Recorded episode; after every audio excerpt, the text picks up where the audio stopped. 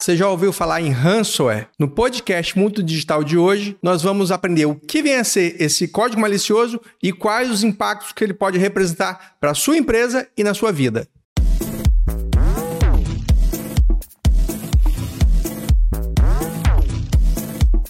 Olá, estamos aqui com mais uma edição do podcast Mundo Digital. Hoje nós vamos conversar com o consultor em segurança da informação Diego Duarte.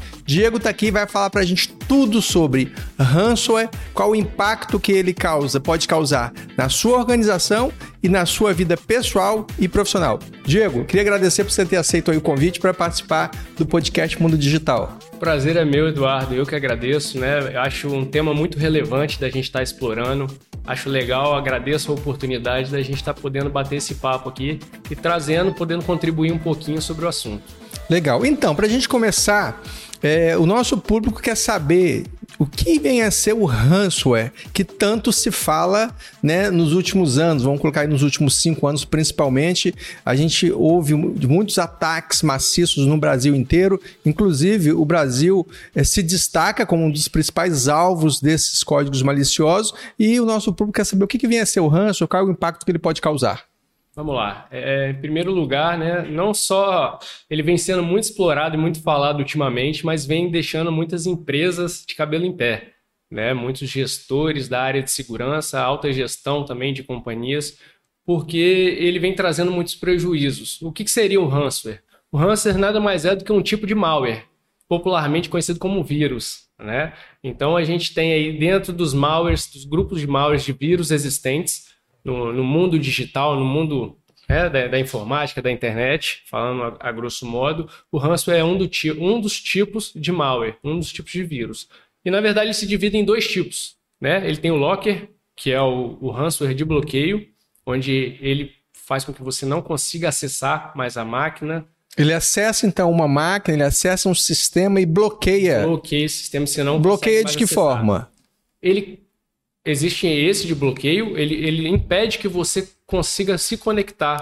Ele, ele utiliza criptografia. Criptografia. E tem o outro tipo, ransomware, que é o cripto, né? Que é criptografia. Ele faz que ele criptografa, ele criptografa todo, todos os seus arquivos e você não consegue explorar ele e abrir ali. Isso para uma, isso para uma empresa deve ser trágico, né? Trágico, né? Se pensando em modo que hoje, principalmente nos dias atuais, onde tudo está sendo digitalizado, onde nós temos processos, operações, tudo no meio digital, você poder criptografar e parar uma operação, isso gera um impacto enorme financeiro e até de reputação, né, para a empresa. E qual o objetivo de, uma, de um atacante que utiliza esse código malicioso, o ransomware? O principal objetivo é fazer o sequestro de dados, né? Sequestro de dados importantes da empresa, da instituição, da administração pública, onde você vai ficar lesado e vai ficar na mão do atacante ali, no caso do criminoso, né? Porque você precisa desses dados para estar tá trabalhando, claro. para estar tá a operação rodando.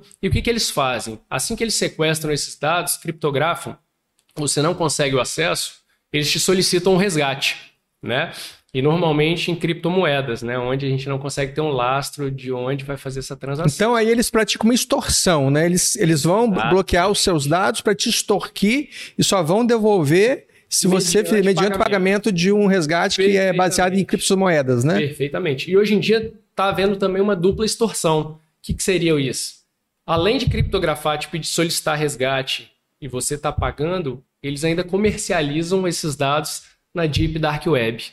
Então, é uma forma aí de dupla extorsão que você pode estar sendo lesado duas vezes. Sim, né? sim. Porque, além de tudo, não, não garante que você pagando resgate, e a gente, como consultor de segurança, não indica o pagamento de resgate, nunca faça isso. Sempre procure as autoridades competentes, né? as polícias civis. Então, o recomendado é nunca pagar o resgate. Nunca pagar o resgate. Sempre entrar em contato de imediato com autoridades né, responsáveis, com especialistas de segurança, para a gente poder tentar estancar esse ataque, paralisar esse ataque e controlar ele de uma forma para a gente poder remediar. Perfeito. E tem outro viés, né, Diego? Você falou aí dos dois, dos dois impactos, que seria de não ter o acesso, a empresa, a organização não ter mais o acesso aos dados, e também a questão de estar tá vendendo esses dados na internet. Tem outro viés, a questão da LGPD, Lei Geral de Proteção de Dados Pessoais. Imagina só né, um é. banco de dados com milhões de, de clientes, né, que praticam, por exemplo, o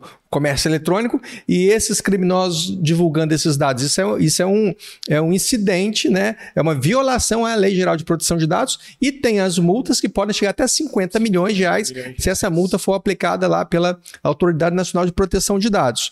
É, gostaria de falar que você falasse para gente se tem alguns casos assim notórios no Brasil de repercussão em, em relação a esses ataques. É, vamos citar aqui alguns casos já, né, que saíram até na mídia porque tiveram respostas ao incidente também. Alguns casos de grandes empresas multinacionais, como a Renner, foi uma. Só em 2021 vou citar três para você. A Renner, a Renner, ficou parada quase uma semana, não foi? Parada uma semana. Impossibilidade de, de vender de online. online. É, a operação digital dela ficou totalmente parada. Quanto que isso não impacta, né? Com certeza. Financeiramente e na reputação. Porque se você perde, perde sim, também valor de mercado. Sim, né, e, exatamente. Se Quer dizer, tem uma marca frágil. Tem impacto na operação e no valor de mercado, né, nas ações.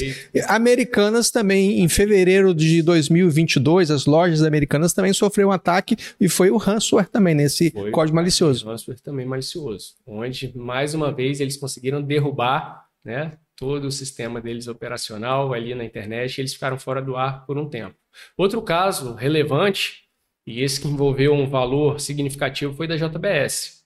Né? A empresa ela sofreu um, sofreu um ataque de ransomware, onde foram solicitados ali um resgate para descriptografar, para poder liberar a chave, eles terem acesso né, a esses arquivos novamente, a voltar a operação deles a funcionar, foi solicitado um resgate e eles pagaram cerca de 11 milhões de dólares. O equivalente é em bitcoins, mas equivale a 11 milhões de dólares, dólares e foi pago. Dólares, foi pago. Então a gente Caramba. vê a relevância, né, de você estar sendo ali monitorando, estar protegendo, cuidando dessa área que hoje em dia os criminosos atuam de uma forma muito mais incisiva, né? E ali é uma forma muito mais fácil deles se esconderem por trás de uma rede, por trás de uma tela, e tá às vezes conseguindo movimentar valores exorbitantes, né?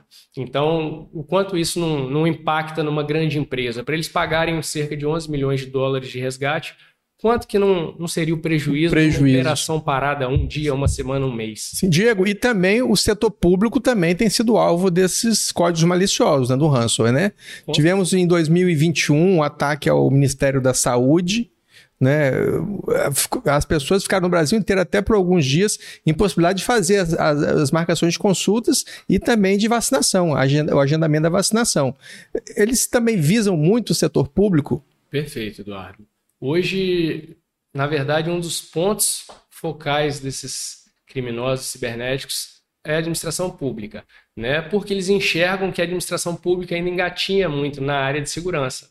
A gente vê, eu tenho acompanhado, tenho rodado, né, muitos estados é, analisando isso na administração pública e vejo como a maturidade ainda é pequena para a área de segurança. Eu vejo, por exemplo, é, até vale um, um ponto ressaltar aqui, né? E dar parabéns para você que vem trazendo esse assunto à tona, é um entusiasta e entende do assunto e como o Espírito Santo está à frente de muitos estados nesse quesito na área de segurança. É, ainda tem muito a caminhar, Sim. a gente vê ainda que, que precisa ter uma maturidade maior, precisa de estar tá instruindo colaboradores, precisa de estar tá adquirindo ferramentas de segurança, camadas de proteção, mas a gente já vê um, pelo menos uma iniciativa do, do governo do estado do Espírito Santo já em relação à segurança. Mas, como você citou, é sim, é um ponto importante porque eles sabem também que a administração tem recurso, bastante recurso. Então, antigamente o, o ransomware começou ali no usuário final, né, ponto a ponto. E eles viram que isso não era vantajoso. Então vamos atacar. Foi para as grandes né? organizações, né? Organizações. Aproveitando esse, esse ensejo que você falou aí da questão da maturidade, aí eu te pergunto: é possível se prevenir contra esses ataques? Com certeza, Eduardo. Acho que tudo começa de uma forma até simples, sem muito investimento, que são né, as boas práticas de segurança. que a gente vê muito aí. A gente vê muitas empresas né, investindo milhões, milhões, milhões de, de reais em camadas de proteção, em ferramentas, e esquece de fazer o básico, que é instruir ali o colaborador, dar treinamentos periódicos, né, é, cartilhas de segurança. Então, é forma de, de, de blindar ali o, o, quem é o principal vetor, que é o ser humano. O fator humano, é, o né? Fator então humano não basta é só você investir em tecnologia, não, né? Em, em firewall, antivírus, antivírus, proteções. Você tem que investir também no fator humano, tem que fazer conscientização dentro da organização, tem que preparar também. É, geralmente eles, eles, eles, o ranço ele ataca, explora vulnerabilidades é, tecnológicas e também vulnerabilidades humanas, né? Principalmente humanas, porque eles sabem que é o elo mais fraco, né? Então, por links, e-mails maliciosos, como a gente tem aí né, a engenharia social, testes de phishing, onde eu vou mandar um e-mail para um colaborador me passando por outro colaborador de outro setor e você acaba clicando ali no link malicioso, no e-mail, ou enfim, ou emitindo, te mandando um boleto falso ali, que existe muito também casos de, de fraude nesse tipo. E eu acho que esse fator humano, assim que as, que as empresas entenderem que ele é de suma importância, a gente já vai conseguir atingir uma maturidade muito maior relacionada à segurança. Então, a gente observa que ainda existe é, uma resistência muito grande em se investir em segurança da informação. Né? Eles estão, a, a, os gestores, eles estão preocupados em quanto que ele vai dispor, quanto que ele vai ter precisar para investir em segurança. Queria até levantar para você aqui, que eu andei pesquisando também o assunto, é, segundo o, o Instituto Gartner, né, que é um estudo reconhecido mundialmente, é, 85%, Diego, desses ataques ransomware poderiam ter sido evitados se investisse no fator de, de tecnologia. Por exemplo, se os sistemas estivessem atualizados as pessoas esquecem de atualizar sistemas para estar tá fechando as brechas Perfeito. tecnológicas e também se estivessem devidamente configurados conforme recomenda o fabricante. Então, quando a gente leva para esse viés da tecnologia, a, a, existe muito esse, esse vácuo aí de falta de atualização dos sistemas e também, além da de atualização, de configuração adequada. Aí, só para a gente fechar, então, papo assim é muito se estende bastante, a gente não tem muito tempo. Só para a gente fechar então, então você conclui que é possível se proteger. O ataque você tem que estar preparado para uma resposta a incidente porque é questão de tempo, né? É questão de tempo. A gente fala muito isso que não é se vamos ser atacados, né? E sim quando seremos atacados.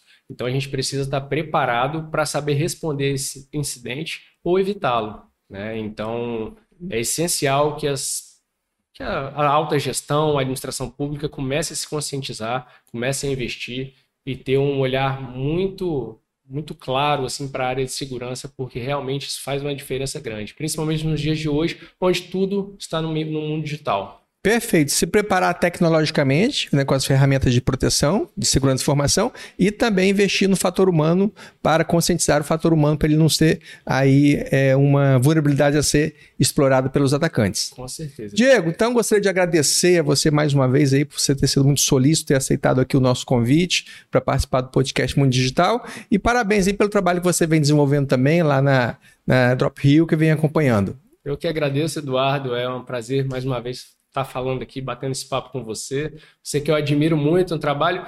Eu, eu pesquiso muito, né, sobre, sobre os trabalhos aí. Eu sei que o Eduardo foi um dos pioneiros aí que trouxe a Delegacia de Crimes Cibernéticos para o Espírito Santo por volta dos anos 2000. Ano 2000, Nurecel, Núcleo de Repressão aos Crimes Eletrônicos. Então, Sou pioneiro lá do ano 2000. Não é só um entusiasta, além do entusiasta, é um grande profissional aí da área que vem ajudando muito o governo do Estado. Obrigado, Diego. Obrigado por sua, por sua presença aqui eu hoje. Eu que agradeço.